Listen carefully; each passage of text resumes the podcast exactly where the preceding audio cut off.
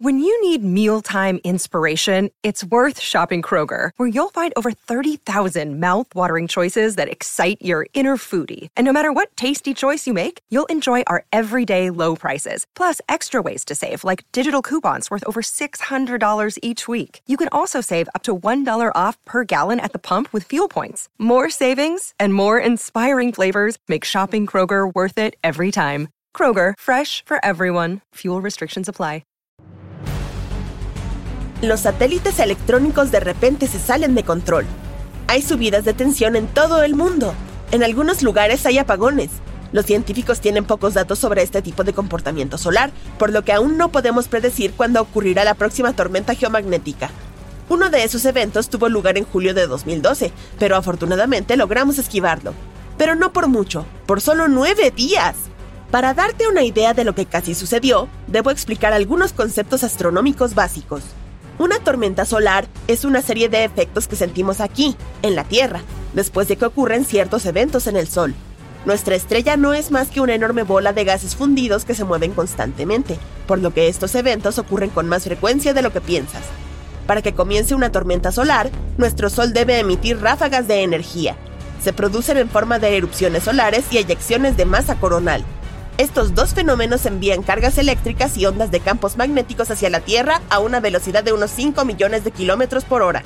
Cuando llegan a nuestro planeta, podemos ver la aurora boreal en lugares cercanos al círculo polar ártico, pero también pueden estropear los satélites u otros tipos de comunicaciones electrónicas. Algunas de estas tormentas solares pueden ser peligrosas y en 2012 estuvimos cerca de experimentar una muy poderosa que podría haber generado consecuencias graves era la más poderosa en más de 150 años, según investigaciones realizadas por astrónomos. Pero, ¿cómo logramos escapar de ella? ¿Tuvimos algo que ver con eso o fue pura coincidencia? Lo que sí sabemos es que una de esas eyecciones de masa coronal golpeó la órbita de la Tierra a fines de julio de 2012. Nuestro planeta ya había dejado esa ubicación específica en su trayectoria alrededor del Sol. Entonces, en este punto es posible que te preguntes, ¿Y si nos hubiera alcanzado? Hey, it's Kaylee Cuoco for Priceline. Ready to go to your happy place for a happy price? Well, why didn't you say so? Just download the Priceline app right now and save up to 60% on hotels. So, whether it's Cousin Kevin's Kazoo concert in Kansas City, go Kevin, or Becky's Bachelorette Bash in Bermuda, you never have to miss a trip ever again. So, download the Priceline app today. Your savings are waiting. Go to your happy place for a happy price. Resulta que estas intensas tormentas solares son peligrosas para todo tipo de objetos tecnológicos. Dado que ahora estamos literalmente rodeados de ellos, desde nuestros teléfonos hasta nuestros automóviles, trata de imaginar qué pasaría si todos dejaran de funcionar de repente. Las tormentas solares comienzan con una explosión o una erupción solar. Luego, los rayos X y la radiación ultravioleta viajan hacia la Tierra a la velocidad de la luz algunos de los efectos secundarios, bueno, pueden incluir apagones de radio y errores de navegación GPS. Los efectos pueden continuar durante minutos y a veces horas, después de que las partículas alcancen nuestra atmósfera. Se mueven solo un poco más lento que la velocidad de la luz, pero pueden causar una descarga eléctrica en los satélites de la Tierra y dañar sus componentes.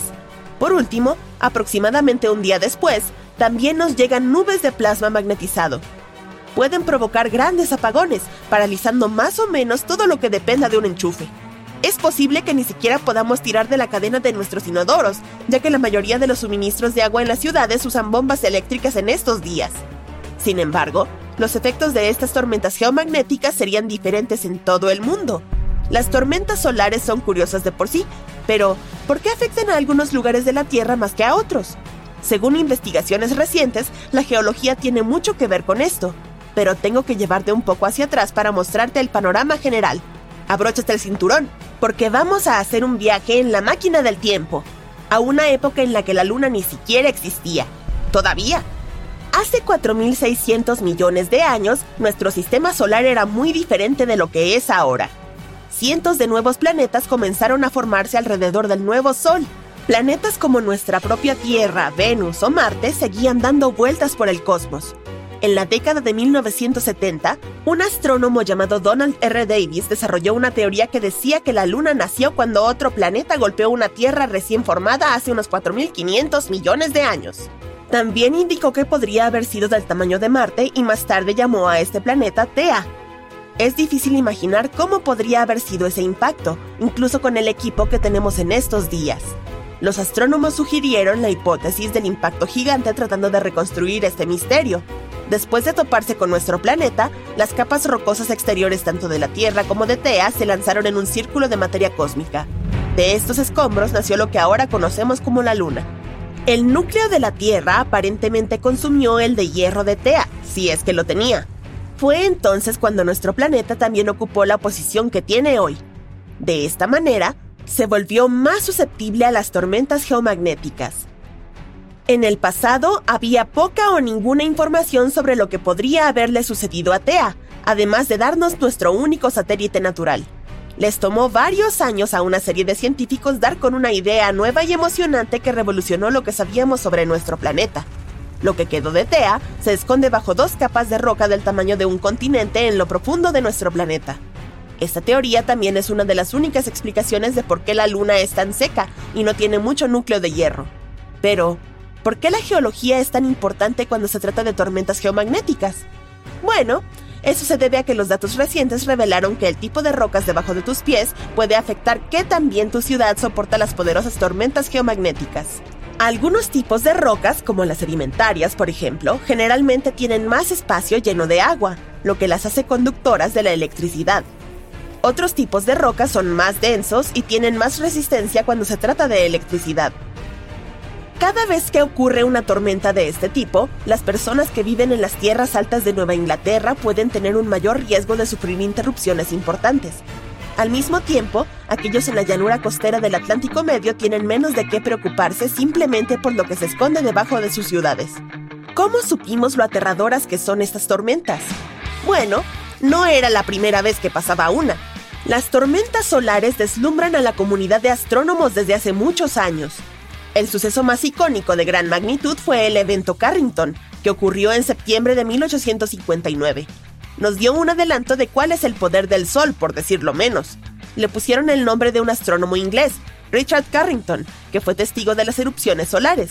El poder de esa tormenta solar era algo que los humanos nunca antes habían experimentado. La fuerte tormenta geomagnética provocó auroras boreales hasta en el territorio de Hawái, en la mañana del 1 de septiembre de 1859, Richard Carrington se dirigió a su observatorio privado, ubicado en las afueras de Londres. Abrió la cúpula del observatorio para tener una vista completa del cielo y dirigió su telescopio a la ubicación del Sol. Vio un montón de enormes manchas oscuras que brillaban en la superficie de nuestra estrella. En poco tiempo, Carrington notó dos áreas enigmáticas, intensamente brillantes y llenas de luz blanca que brotaban de las manchas solares desaparecieron cinco minutos después, pero los efectos continuaron por toda la superficie de la Tierra. Al principio, más tarde en la noche, las comunicaciones por telégrafo en todo el mundo comenzaron a fallar. Chispas saltaban de las máquinas de telégrafo molestando a los operadores e incluso incendiando papeles.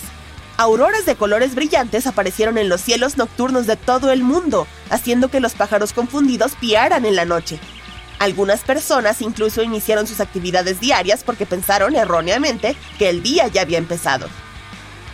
Hoy, nuestro planeta está sumergido en una megared de información, por lo que el impacto de una tormenta solar de este tipo sería aún más catastrófico. En la década de 1800, el uso del telégrafo recién comenzaba, pero esta Internet victoriana era una forma importante de enviar noticias y mensajes privados.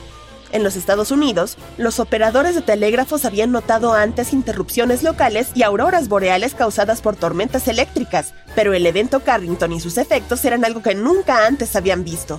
Muchas líneas de telégrafo en América del Norte se volvieron inútiles. Un gerente de telégrafos de Pittsburgh incluso recordó que las corrientes que fluían a través de los cables eran tan fuertes que los contactos de platino corrían peligro de derretirse.